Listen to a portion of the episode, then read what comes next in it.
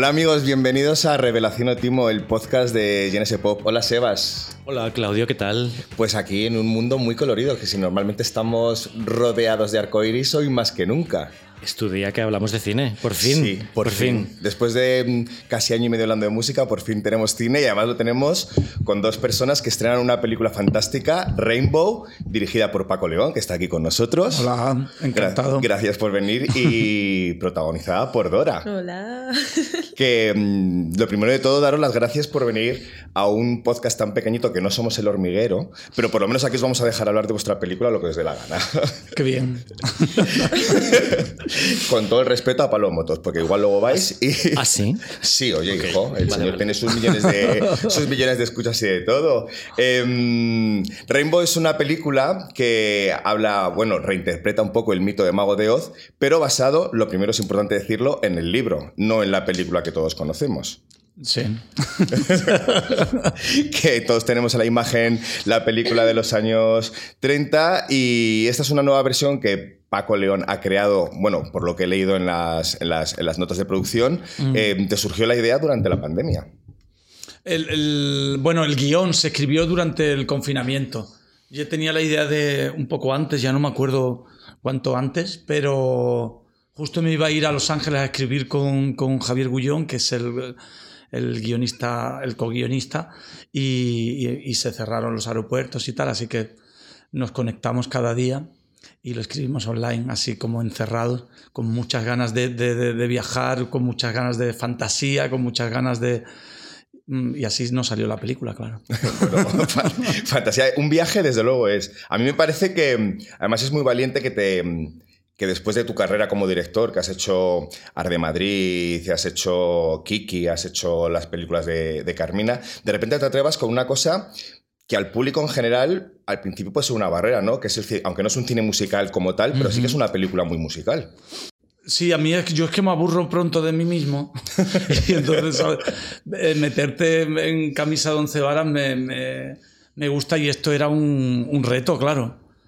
Salir un poco del, del- del realismo y, y adentrarte un poquito en la fantasía sin perder ese tono y, y también a lo musical. No es un musical como género porque es un musical no musical que, el- que el- la cosa americana es de en el musical se canta y se baila sin tener ninguna razón, solo por convención y por y aquí hemos intentado que tuviera una que tuviera siempre un porqué, no perder esa conexión con la realidad. Y porque yo creo que en la realidad hay mucha magia también y hay y eh, no sé, hay momentos musicales de la película que están sacados directamente de la realidad, no sé.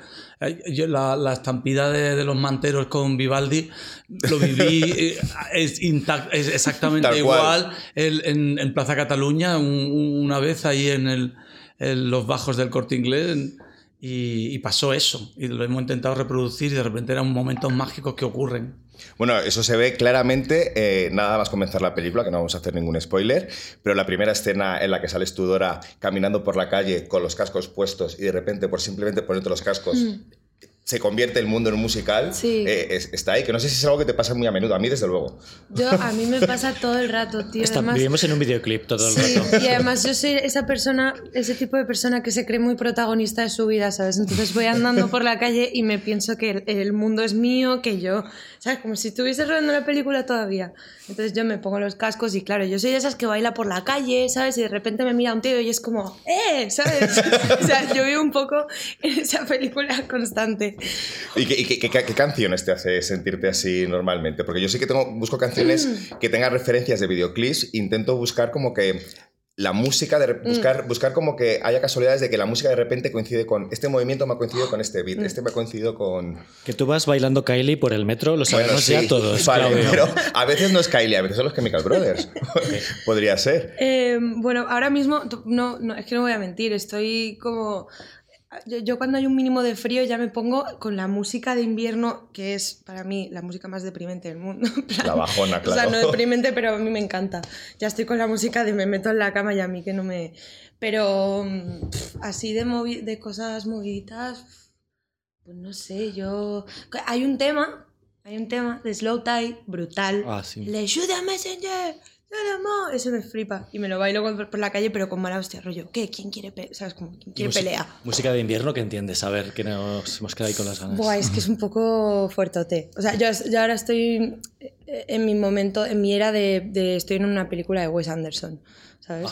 Ese rollo. o sea, Pues no estás mal, ¿eh? Podría ser peor, ¿eh? Veo gente peor por ahí. Vamos, que estás colorida y tal. bueno, sí. Hoy porque no me he puesto maquillaje, ¿sabes? Estoy un poco bien. Pero ayer estaba rollo funeral.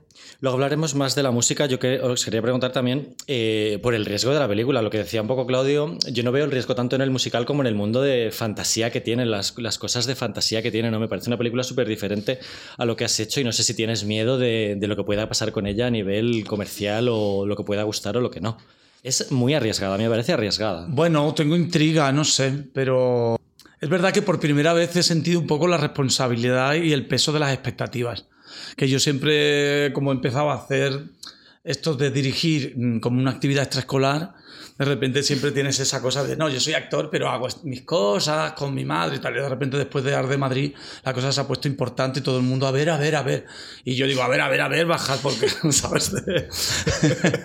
y quiero, y creo que lo, que lo he hecho, creo que lo he conseguido en mucha medida, hacer lo que me dé la gana, más allá de lo que de lo que la gente le, pues habrá gente que le guste, habrá gente que no. Y yo creo que estoy bastante bien con eso. Por poner un ejemplo, eh, de la historia del Mago de Oz, a mí me encantaba el personaje de León. Eh, Para mí era la representación LGTB desde que yo vi la película. Eh, el libro no me lo he leído, pero para mí era la- como la representación LGTB de, de los cuatro, ¿no? El león que no ruge, que no sabe rugir o que no puede o que no quiere.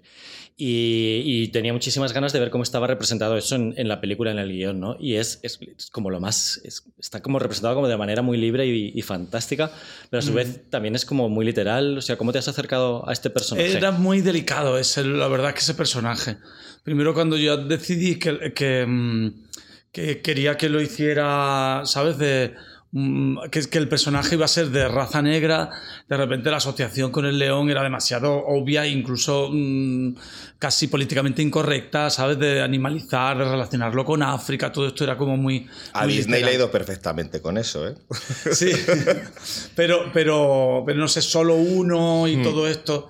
Y también, y después también ha sido el querer a Hueca para hacer eso. O sea, a, a hablar más de, de identidad, o sea, a ver, de, de tendencia sexual, cambiarlo por una expresión de género. O sea, quiero decir, de no hablar de una persona gay que tiene un problema, sino de alguien que se manifiesta femeninamente y eso le causa problemas sociales. Sin entrar en lo que le gusta o no le gusta, que me parece un pelín más moderno. Y, y algo como que no estamos hablando de eso, estamos hablando de, de ser cada uno o de expresarse como cada uno sea. Y de repente el que tiene mm, indicios de, de homosexualidad o de bisexualidad, ¿sabes? De, de repente tiene ahí un, un encuentro con ella, ¿sabes? De, y hay algo como indefinido. Y también me gustaba que fuera un personaje que, tuviera, que fuera muy, muy poderoso. O sea, que no fuera un personaje que estuviera eh, condicionado por su... el típico inmigrante, ¿sabes? De decir que tuvi- diera pena, sino que fuera muy, muy, muy poderoso. Más poderoso que es ¿sabes? De que todo el mundo. Y que fuera una cosa mágica que transmutara.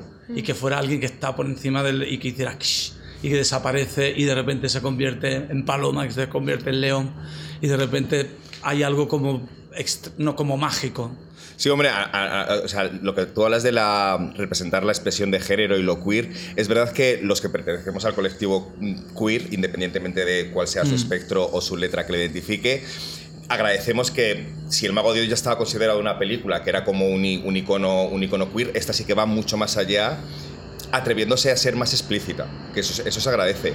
Y, y tiene también mucho que ver con la elección de actores que has cogido, por ejemplo, el, que- el que hablabas el de- del actor que hace de, hace de León, que no me acuerdo cómo se llama ahora mismo. Hueca, hueca. Mm. No sé si te costó mucho encontrar a alguien, porque claro, Dora, Dora era algo casi obligatorio, ya tiene el nombre de la protagonista. Sí, sí, con él fue el, el- el único personaje que hicimos casting y yo realmente quería a alguien mm, mm, mucho más gay, mucho más. Pero pero Hueca es mm, un- una, persona, un artista, y esta película está llena de colaboraciones, no, no solamente son intérpretes, no, son detrás de cada personaje hay una persona muy interesante con una vida y una trayectoria y una manera de ver el mundo entera. Entonces, el sentido de esta película es eso, aglutinar a... ¿sabes? Hay muchas niñas que quieren ser actrices y que son... de- pero Dora no. Tú- ¿Sabes? Dora, Dora no. ¿quién? Dora hay una. aquí la vamos a meter. Do- Dora, Dora- digo, Dora no quiere. Yo digo que Dora no, no hay más, no hay más, ¿sabes? De, de si es. Dora no quiere y menos ahora. La doña, la patrona en esta mierda.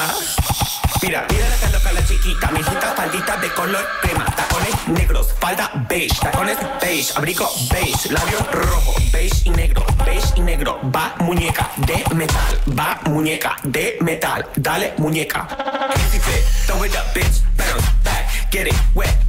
Rip it, stroke, hard. Till my raw. Oh my god, que it's the hard, baby, hush it my bloody claws.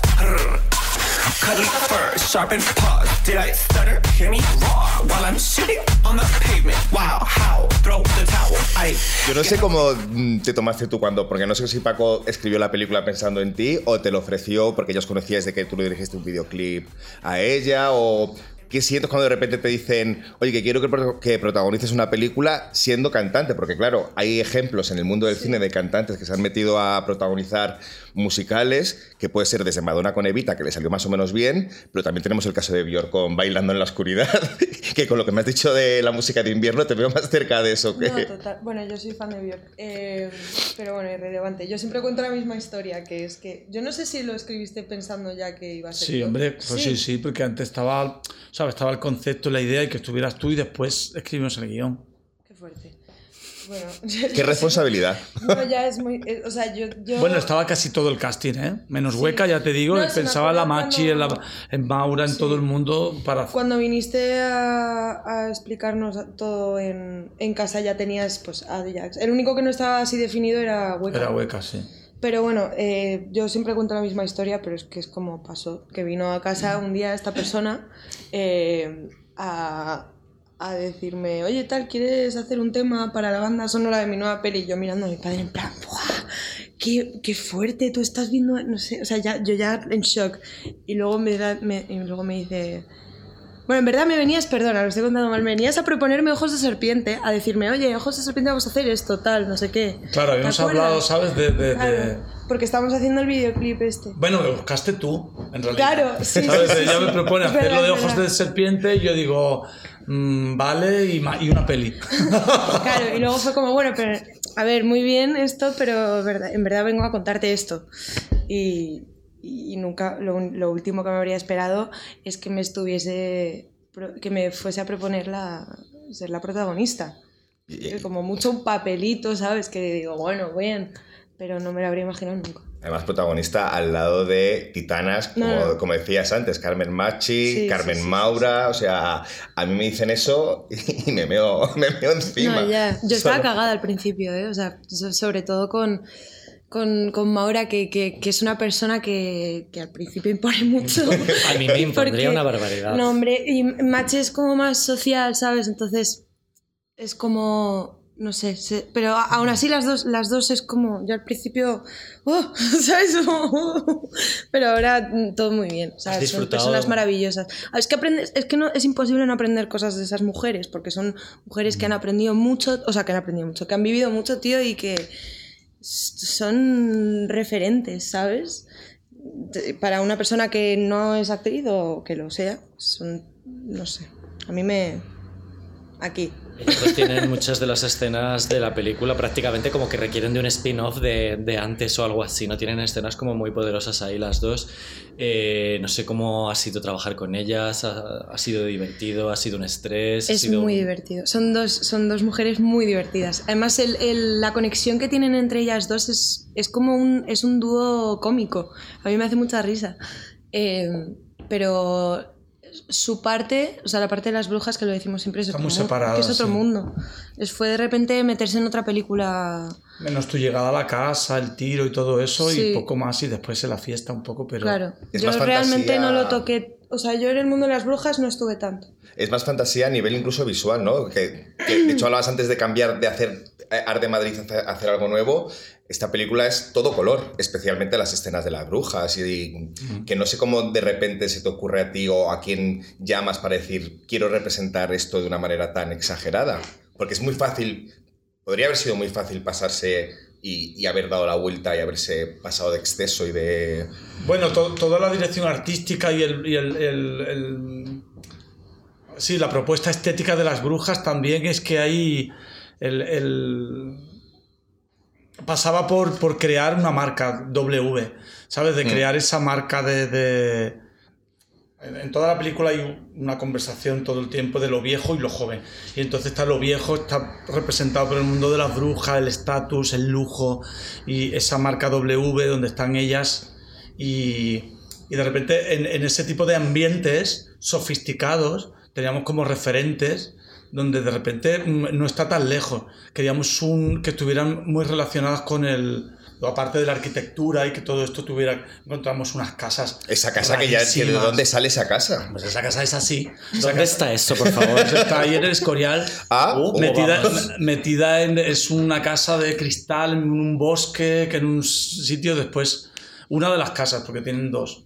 Eh, y con Idoya Esteban, que es la directora de arte, planteamos desde el principio que estuvieran rodeadas de arte y que era una oportunidad también para mostrar y, meter en el otro tipo de colaboraciones de artistas plásticos, de, diseño de, mm, de mobiliario. de- entonces aparecen unas obras de arte y están rodeadas de arte como, como la gente rica de verdad, que no sé, nosotros nos imaginábamos no es una Elena Foster, una, Sí. de, estos de- de una Fundación Prada, uno de estos donde están lleno de cosas rarísimas que son...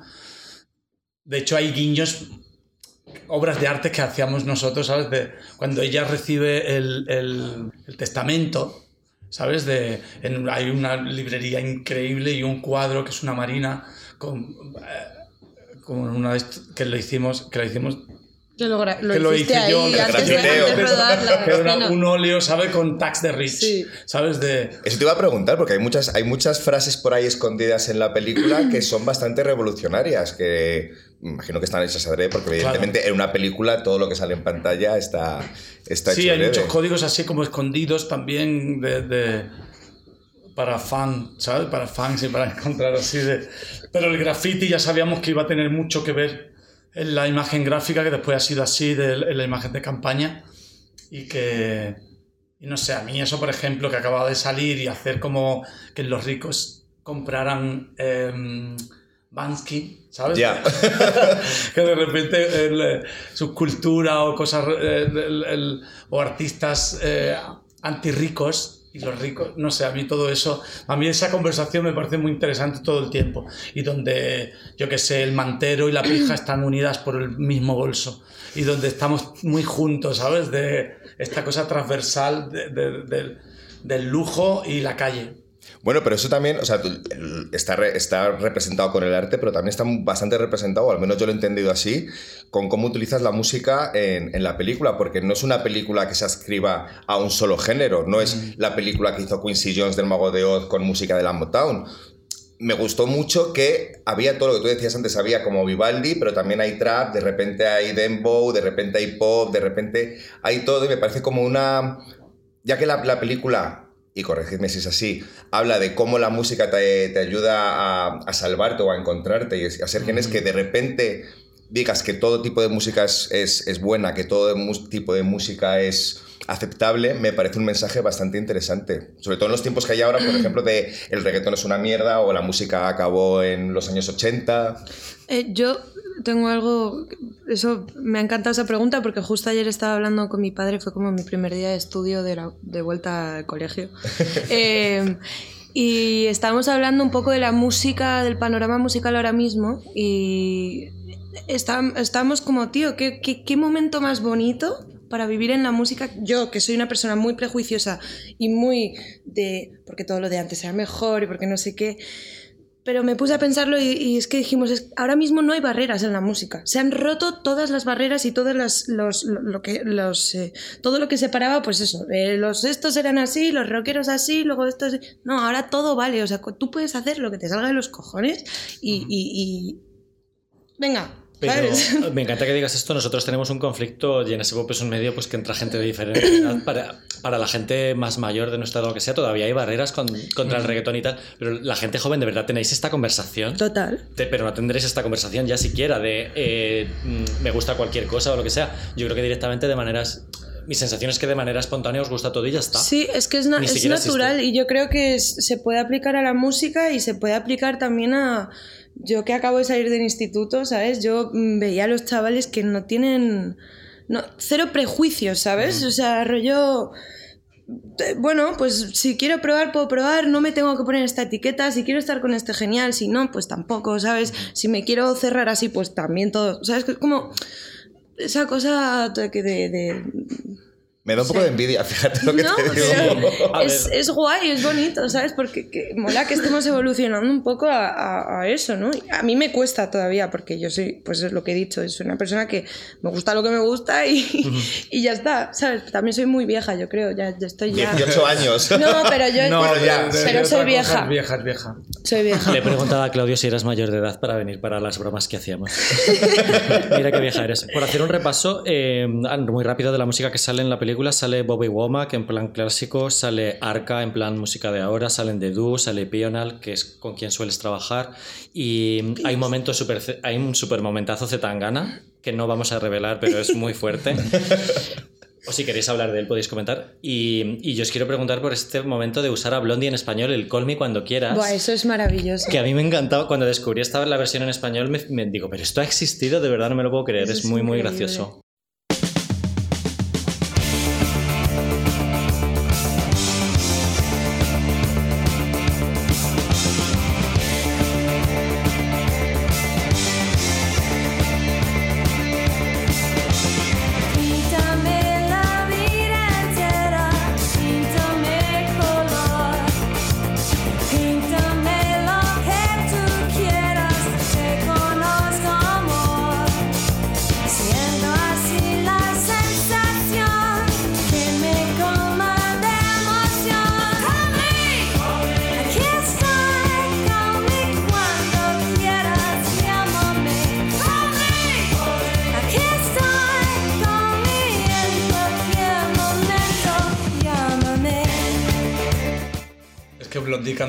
Español mm, no nos Con, con podemos ese acentillo resistir. como de guiri, además es increíble. No nos podemos resistir, es decir, el- el- sí, cantando en español es que me... A mí me parece fan- o sea, genial. Además, el, el momento y todo es como. ¿Hay algún momento musical que hayáis, del que podáis contar alguna anécdota que hayáis gozado especialmente, que os haya gustado? Bueno, te has hablado antes el de Vivaldi como así, uno que tenías una imagen muy concreta. Este fue una co- sí, copiado o sí, es reproducir una cosa que pasó de verdad. Yo la verdad es que es verdad, sí, que Rainbow tiene esa cosa ecléctica eh, musicalmente y, de- y- y en mucho y en más sentido, no sé, de, de mezcla de cosas. De mistolobos, de no, no la pureza como algo que no, que no interesa. Para nada, de hecho. No, nada. Sino la mezcla y, de- y- la diversidad también en, en mus- musical.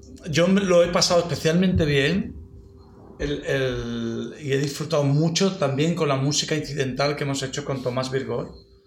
Y hemos hecho una, una música eh, basado en cosas contemporáneas de ruidismos de Stockhausen y cosas mm, muy raras que nos hemos divertido muchísimo y ha sido un, un trabajo como muy, muy guay de, de ilustrar ese, em, ese mundo de las brujas Mm. porque están los temas que están las canciones originales que se han, han desarrollado el temazo que hizo Dora para el final el, el- el- después mezclas como el, el- Love Me For Real del principio, donde entra ella, o lo de Tangana, que son feats así de lo de Hueca, pero toda la parte de las brujas y eso mm, fue muy, muy guay hacer toda esa crear eh, también hay, hay un, un, hay un músico de Hollywood de los años 30, que hace Lex Baxter, 40, que hace como música de, de arpas y lo que es la- lo que nosotros identificamos con la fantasía. Sí. De, sí. Esta cosa es como de, de antigua, que yo quería incorporar ese, ese sonido y con Tomás lo ha mezclado muy guay con, con, El con ruidismo. chispitas, con ruidismos y, y con chispitas electrónicas y con... Sí, es muy inquietante a mí. Yo flipé cuando, cuando escuché por primera vez lo de, lo de las brujas, porque no lo había visto. Me, me daba como. como entre la risa y el miedo, ¿sabes? Bueno, eh, Sí, te da como mal te, da, rollo. te da risa porque ellas son muy fuertes, Sí. pero luego te eh, dices, hostia, esto lo aplicas a la vida real y, y- y es que te quieres morir con esta tía. Pero cuando sales tú, por tías. ejemplo, te escapas con, con el perro y eso de la casa, todo eso a la entrada, a la... Sí, a de- eso es- Que hay como una- y hay un- unos sonidos así. Pero de que es que, que es que además es casualidad total, pero la película que se estrena en cines el día 23 de septiembre y en Netflix el 30 de septiembre va a coincidir casi con el lanzamiento de Bior, por ejemplo, acaba de lanzar una canción que es el ruidismo, Wow. que podría estar perfectamente en la película. Perfectamente, vamos. Que no sé si la habéis, bueno, si la habéis escuchado Yo- porque yo- yo- tú eres muy fan, Yo no, no, no la he escuchado todavía, tío, estoy muy mal. pues vas a flipar. Ya, Ah, no, pero, pero ¿sabes? Tú estás Pero haciendo pero ha pellas. salido un Te- trozo te quiero preguntar. No, salir pellas no. ya. Yo me- ¿Estás haciendo pellas aquí? Que no, que me he graduado yo, ya no tengo que hacer pellas. Fue tu primer día de no sé qué. Hay- No, no, no. ¿Hay De alguna- vuelta al cole, pero literal que he vuelto al trabajo. Ah, al trabajo, vale, vale, vale. Bueno, en fin, perdón. No, nada. ¿Hay alguna canción que quisieras meter y no fue posible? Porque normalmente las películas que son más musicales sí que tienes unas canciones decididas y de repente en función de eso creas el guion, pero no sé si aquí, por lo que leí, hay canciones que incluso se terminaron ya en, en postproduc- en postproducción. Qué mal hablo. Eh, yo creo que la mayoría sí. Igual hay alguna que se nos ha atravesado en la promo, que queríamos usar para promo y de repente no ha sido. Porque queríamos, teníamos un remix con Noga Erez muy chulo y, y eso no salió. Y Arca también fue complicado, pero, pero mm, o sea, me, me- siento muy or- orgulloso de, de tener, ¿sabes? De un tema de Arca en una película. Joder. Porque también marca mucho el arco entero, ¿sabes? De, entre lo más experimental y lo más pop desde Arca y Zetangana y de repente ahí está todo medio. Yo, yo he echado en falta una cosa, una, como sugerencia, que es, habiendo tenido un personaje un- que es un perro que se llama Toto, no haber metido el Nueva York de Bad Gayal y su Toto, Toto, Toto. No sé si conocéis la canción. que Había sido maravilloso. No se nos ocurrió. Toto merecía un poquito más, por favor. Un poquito. Nueva discoteca se pone loco.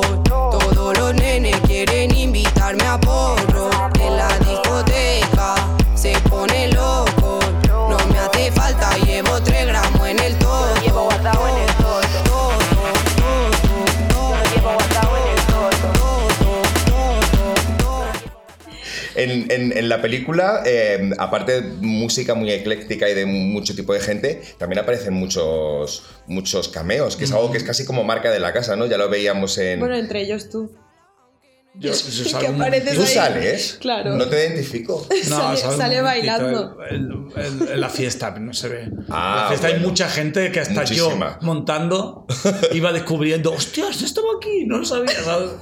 Es muy divertido porque de repente ves a Miss Beige por ahí, que es alguien que si conoces un poquito el, el mundo del arte la, la identificas, pero está Samantha Hudson, está Debbie, Debbie, Debbie Mazar, creo que Debbie aparece un, un poquitín, que no sé, bueno, sois amigos evidentemente, pero traértela para una cosita tan, tan pequeña tiene que ser una locura. Hay, hay muchísimos cameos. En la fiesta, por ejemplo, ya te digo que hay mucha gente conocida y desconocida, ¿eh? O sea, gente que, que- que vino, no sé, que, que también tienen un porqué.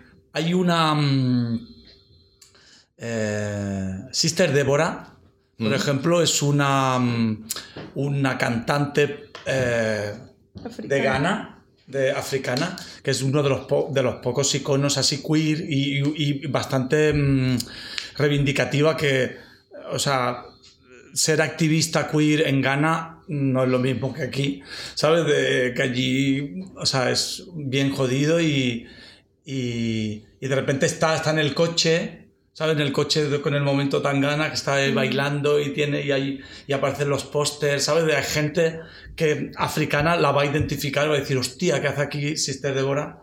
o de repente o Hussein Belnacén, que es el, el futbolista gay que salió del armario y dijo, somos muchos, nadie lo dice, pero, Pero en aquí el estamos". fútbol- en el fútbol hay aquí, de repente es un símbolo también y, y hay mucha gente así de... Y después corriendo está también del pop. Ahí está Confetti de Odio, Leo Ricci, están las coristas que son Alice Wonder, eh, Sandra de la De la Porte, la Rebe, hay un mogollón de gente que está ahí mm, sin estar, ¿sabes? Por- aparece. por el placer de estar. Ah, está hasta Michael Jackson. Está, está, está Michael. Está Michael que aparece ahí en un momento. Esta parece Michael, sí, sí. Otra de mis tonterías con respecto a- al, al rollo este que decías que tú apareces en la película, me hubiera pegado también totalmente como autobroma interna que te hubieras presentado de repente como el Rubén de Rubén y la Jessie cantando por Camela. Que claro, que igual conseguir los derechos de la música de Camela hubiera sido más, No, más porque son muy complicado. amigos y se hubieran enrollado muchísimo. Pero es casi el, el- el- único veto que yo me he impuesto musicalmente y otro tipo es la cosa cañí. Porque viniendo de Arte de Madrid, ¿sabes? De, había algo como de, de sacar, de- de tener un sabor un poco internacional y huir de lo cañí.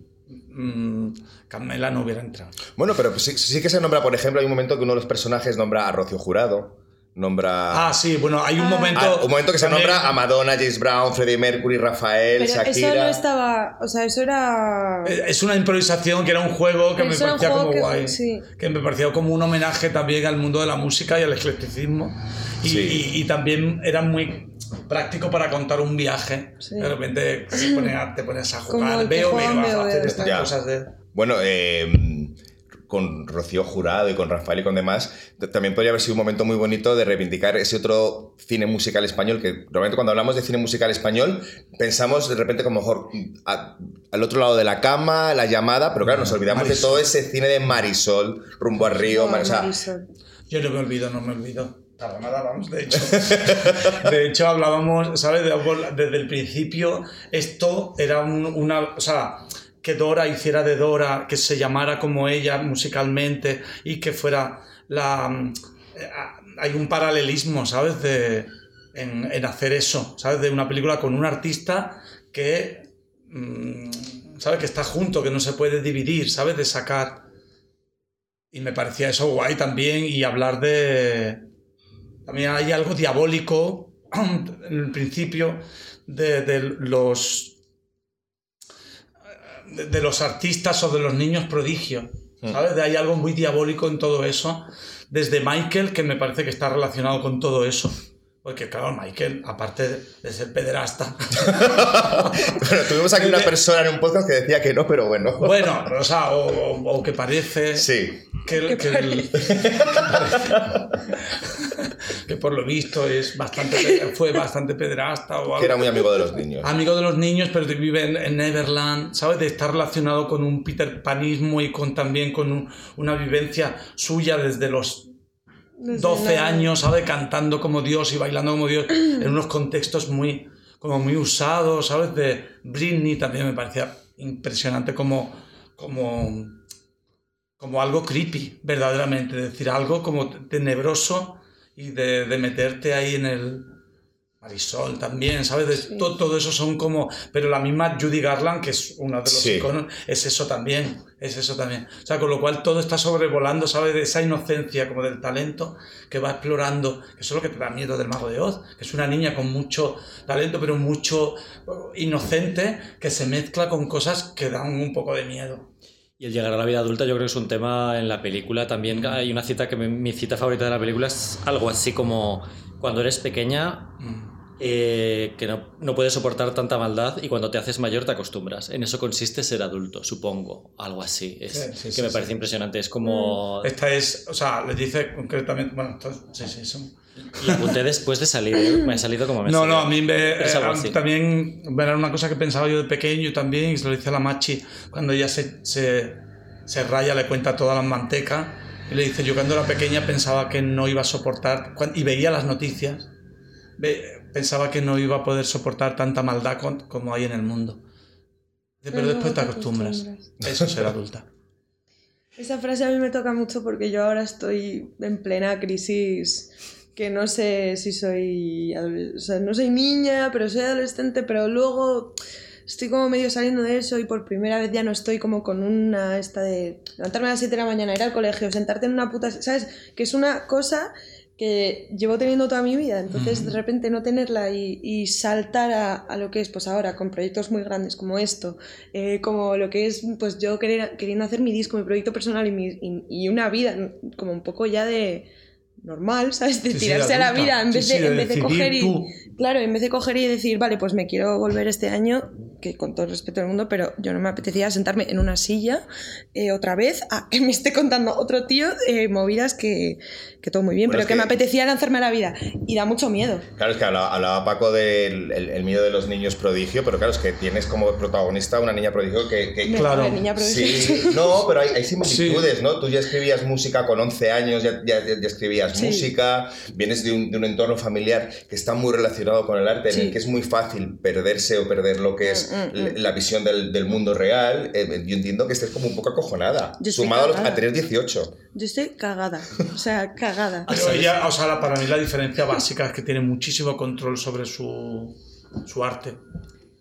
Esta canción de, no sé si habéis oído de Rigoberta Bandini con Amaya, hay una frase muy bonita en la que eh, Rigoberta, o sea, están cantando las dos, es un dúo, y, Amaya, y Rigoberta dice algo así como Amaya me ha dicho que no se ha encontrado a sí misma, ya le he dicho que no se va a encontrar nunca, que siempre va a estar en crisis o algo así. O sea que Total.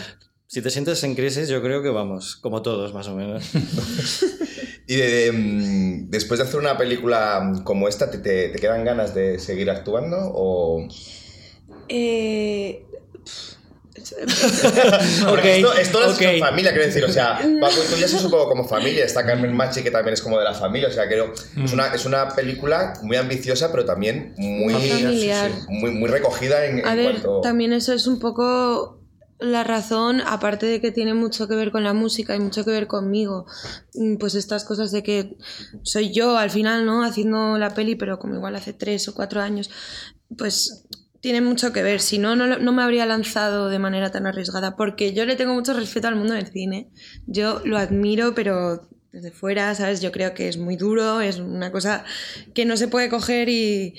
Pues al igual que a mí me molesta que de repente el traperito de turno venga y diga, ¡buah! ¡Qué fácil es hacer música! Yo, esto porque tal y porque. y ya se cree la hostia. Pues yo también le tengo mucho respeto, ¿sabes?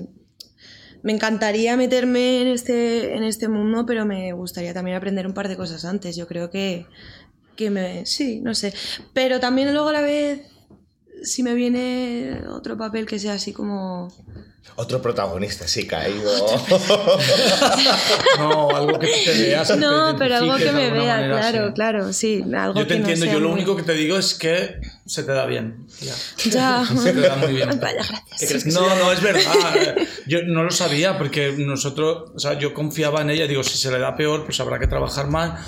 Y si se le da bien, como ha sido el caso, hay que trabajar muy poco y, y ha sido el caso Joder, así. Pero bastante que confiabas, porque vamos. No, pero No, no, porque sabía. clases, Pero hay una cosa, yo qué sé, yo siempre lo digo, para aguantar un protagonista, lo básico y lo más difícil de, ser, de, de hacer un protagonista es tener carisma, ¿sabes? De carisma. Y eso hay veces que hay grandísimos actores y grandísimas actrices que no lo tienen y no son protas. Es Y que no son y pueden aguantar un prota, ¿sabes? Que te que no. ¿Sabes? De, y ella tiene, ella tiene todo el carisma del mundo y todo. Entonces se le, se le da bien. Yo que también que empecé con mi madre, la Carmina, también me sorprendió, tiene mucho carisma. ¿No, no te habías dado cuenta en casa? ¿No lo habías visto en Es casa? que hay mucha gente que le pones una cámara y se la acaba, el, ¿sabes? Se, la- se la apaga todo, ¿eh? Tu madre que también sale en la película, hay que decirlo. Sí, sí, tiene así su, su, su cameíto. Y se le da bien. O sea, que, que yo creo que, que, que está bien que, que tengas tu carrera musical y que de repente estés abierta a seguir probando y tal, me parece guay. Es un poco la cosa que yo no tengo. Pues si te gusta, te gusta. Tampoco me quiero como. Igual que en, los, en el género musical, no me quiero clasificar en un género musical, pues tampoco me quiero clasificar en algo que tenga que ver. A mí me gusta todo el arte. Siempre. Yo soy una persona muy cine, muy cinefal, cinefala. Cinéfila. Cinéfila. No, no me salía el femenino. Eh, una persona muy cinéfila, ¿sabes? Una persona que lee un, un montón, porque en mi casa siempre ha sido así. Y pues Si un día me apetece escribir un libro, pues me lo escribiré. Y si un día me apetece hacer otra película. Claro, y si eres muy cinéfila, para prepararte este papel, hay, hay- no sé cómo trabajas tú como director. Hay directores, por ejemplo, que es una, una historia que tiene tantos, ha sido interpretada tantas veces o reinterpretada en el mundo del cine. No sé si Paco te prohibió ver eh, las películas que hablábamos antes, la, la de los 30, la de Michael Jackson, etcétera, o, o, o- o te has metido a fondo en el mundo Oz, o cómo te has preparado para llevar algo Mm, así. No, es que no me he preparado. Es que tú me dijiste, tú me dijiste, pero porque me lo dijo, ¿sabes? Yo, o sea, yo está cuando estamos haciendo las, las cosas estas me dijo, dije, oye, Paco, voy a hacer unas clases o algo, ¿sabes? O sea, ¿qué, qué va a pasar? Y este, no, no, no hagas nada, que lo vas a destrozar todo si, si No, te metes no te en unas clases. texto, no te hagas, me, no. me quitó el guion la segunda semana. Bueno, Yo lo no- perdimos juntos porque yo también perdí el mío. Para mí ensayar es de cobardes. Joder. No, no, eso, ya, sé- ya sé que hace falta y que muchas cosas, pero, A ver, pero pero- el riesgo yo creo que es una... Es, es- el- hay que arriesgarse y a veces ensayar es de cobarde, digo ensayar, digo preparar las cosas, hay... hay Ahem, ella fue súper valiente y súper disponible y muy confiada en mí, eh, porque llegaba y yo, digo, yo te voy a decir cada día lo que hay que hacer, el texto y todo, eh, el- el- lo que se graba de texto en un día de... ah, y hubo algún día que eran escenas más largas que decía, hostia, hay que memorizar, pero sobre todo el, el- el estar aquí ahora es lo más importante y a veces cuando te, te preparas mucho no, no lo, lo pierdes, y menos con gente con, con- con poca experiencia. A esto, la Machi y la Maura es casi todo lo contrario. Ellas necesitan todo, todo, todo, todo, y después improvisamos y van a estar aquí ahora, sí. Pero, pero yo creo que cada intérprete necesita. Bueno, a ver, y contado con la ventaja de que tú, aparte de director, eres actor, por lo tanto entiendes Claro. un poco lo que, lo, que es, lo que es ponerse delante de la cámara. Ahora, tú como música, cuando Paco tomaba decisiones musicales, ¿también le decías algo? Porque aquí la experta un poco eres tú más que, más que él. Pues sí. Bueno, a ver, Dile, sobre dile. todo en el tema... Dile, dile, cuéntaselo. Dile, dile. Eh, a ver, no, sobre todo en, la- en, la- en el tema final que nos metimos al estudio. De hecho, nació antes que cualquier cosa, casi. O sea, fue lo primero que nos pusimos a hacer, eh, que yo sepa.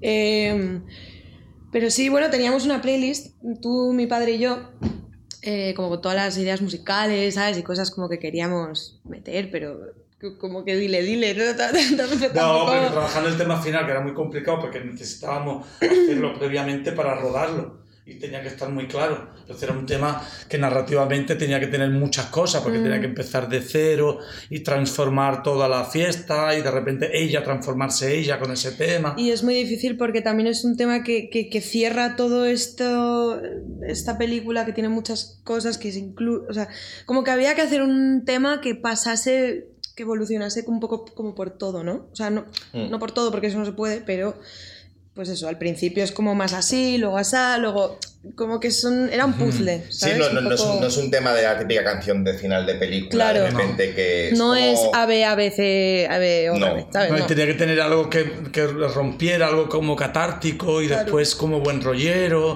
y algo de, de- un poco de, de- En fin, que era muy complicado. Y el, el, em, yo había dado como unas premisas y tal y había forzado un poco a, a- a hacer un, un tema que hizo em, ella, que compuso ella y que tenía un El de la Unión estribillo, Soviética. sí, y tenía un estribillo Que era Qué oportuno. o sea, tenía un estribillo impresionante que era chicle, chicle, o sea, que era una cosa que se te pegaba Sí. y que no soñabas con eso. Yo todavía a veces me despierto con ese estribillo, que es una cosa muy, muy, muy infernal. Y estábamos, ya llevamos un mes trabajando en ese tema y llegó ella un día y dijo, "Mm, no me gusta. Y yo dije, oh, Dios mío. Digo, yo de repente era el vértigo tan grande de decir, ¿cómo que no? ¿Cómo que no? O sea, llevamos, o sea, hay que trabajarlo, todavía no está, pero mm, hay mucho hecho. A mí me parece esto una mierda, no me identifico, me parece que es como una cosa súper pop, muy comercial y que esto, mm, Oh. y que yo no quiero, no, no soy yo. Y entonces yo tuve vértigo y dije, Lo que diga la niña. Hombre, si No, iba digo, a confiar digo- yo, yo en ti, tendrías que confiar en mí Total, también. en eso, que- pensé. Dije, dije mm, primero ella tiene que estar mm, cómoda, o sea, que tiene que estar, se tiene que identificar con lo que cante, si no, esto no tiene sentido, si no, no es una colaboración, de verdad. Y, y lo cambió todo y dijo, no, tengo otra cosa, tengo esto. Y era súper chulo. Bueno, ya digo, al menos bueno. llegué con algo ya preparado. ¿Te imaginas Sí, que llego sí. en plan, no me gusta? Lo- Hombre, eh, pues podía ser una diva No, pero podía ser de todo, ¿eh? Yo confiaba muy a ciegas, es decir, parece que lo tiene claro, porque había una cosa como de... Esa parte se le ve, o sea, hay cosas como... Y nosotros nos leemos mucho, decir, no, para acá, para acá, para acá, y no hay mucho... No sé, que hay un entendimiento como rápido. Y ese tema no va a salir. El primero, el primero no. Ese tema se lo tienes que vender a Aitana El y que lo primero. Y lo iba a sí. decir que canté Aitana Unión Soviética. A ver, es que es un poco, es que era un poco Unión Soviética con la birra, lo, lo, lo, ¿sabes? Todo como un poco fuerte. Eh, pero sí, no sé. Algo tiene que pasar con eso, ¿eh? Un poco. Yo, yo, yo no sé cómo, cómo si, si decías que esa canción que Unión Soviética era demasiado pop y demasiado comercial, eh, ¿cómo llevas de repente tener que cantar una canción de Tangana? O sea, eh, a ver, yo lo comercial no es malo, ¿eh? A mí me encanta lo comercial. Eh, eh, también eso era comercial, rollo...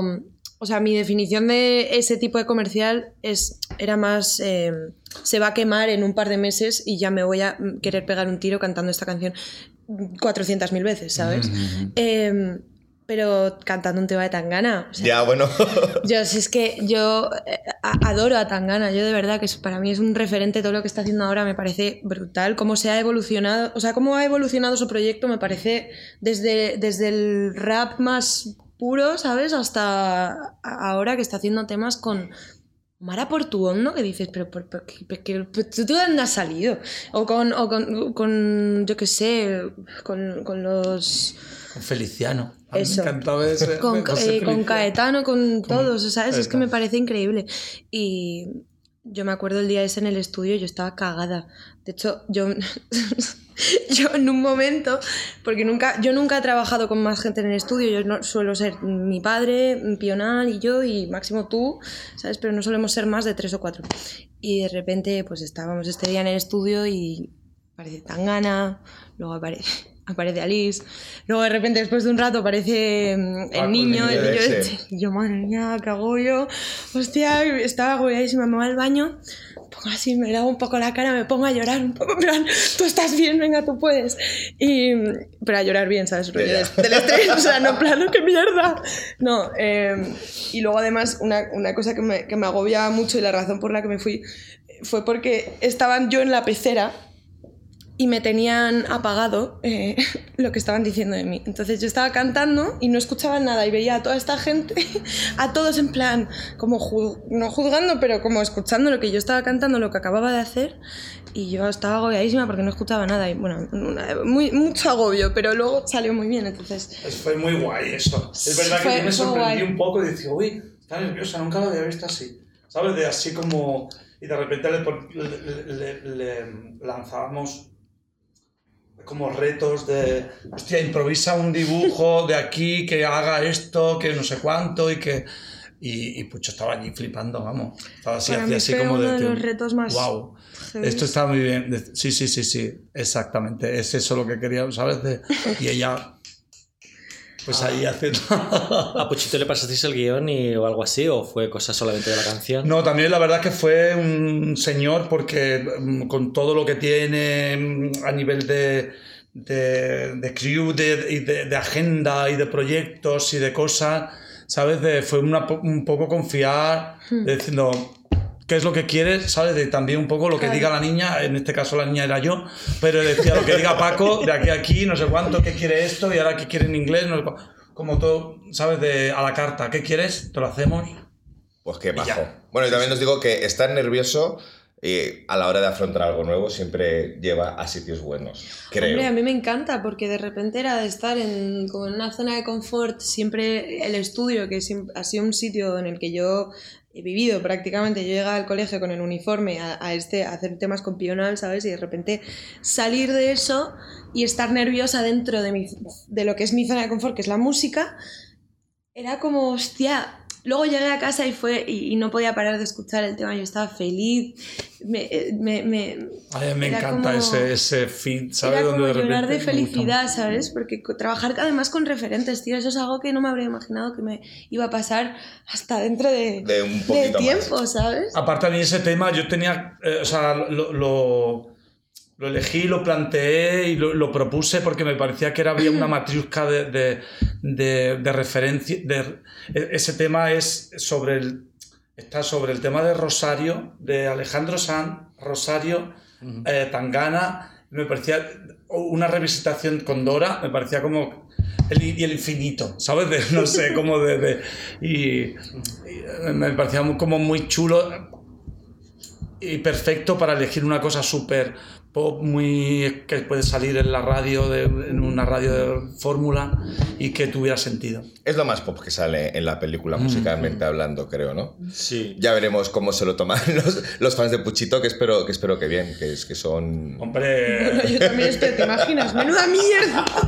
O sea, me muero. Pues yo creo que vamos a ir terminando y te quería preguntar, Dora, para terminar, eh, por tu futuro musical, porque estamos hablando de eclecticismo, el EP que sacaste último, el de Sin Prisa No Quiero Morir, era más jazz, más soul, menos electrónico. Sí.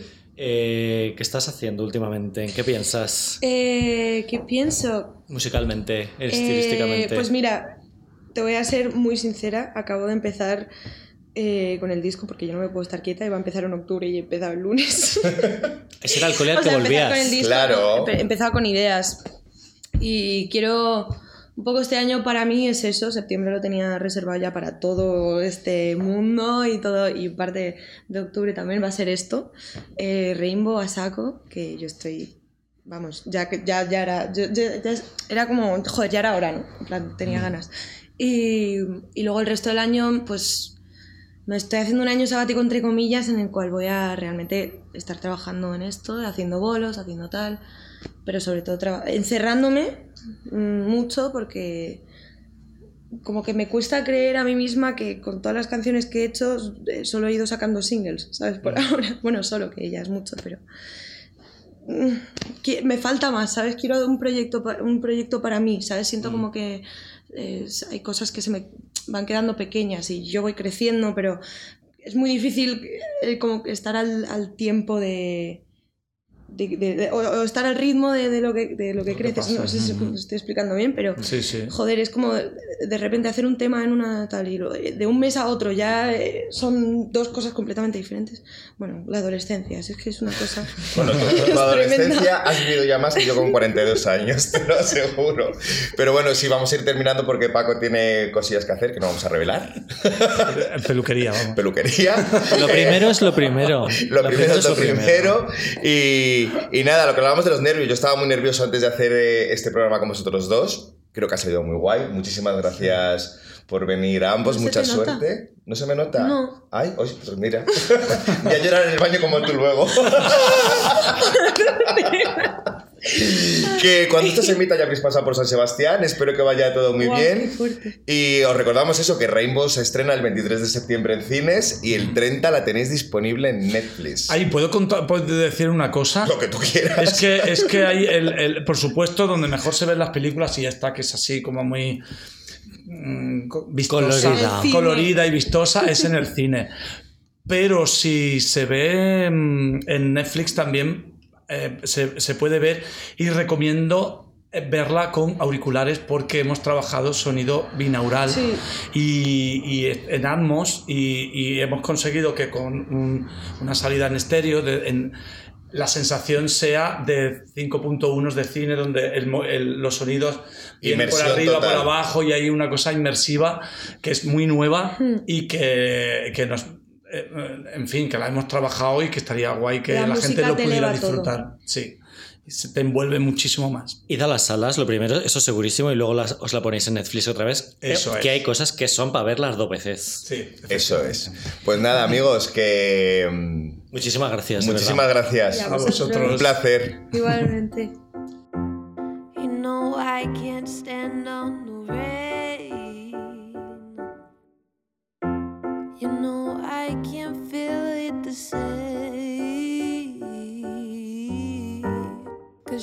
I cannot stand on the rain,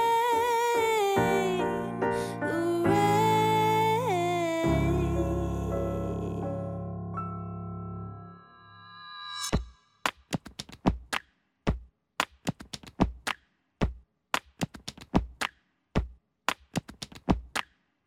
You know, I can't feel it. You know, I can't feel it. You know, I can't feel it. You know, I can't feel it. You know, I can't feel it.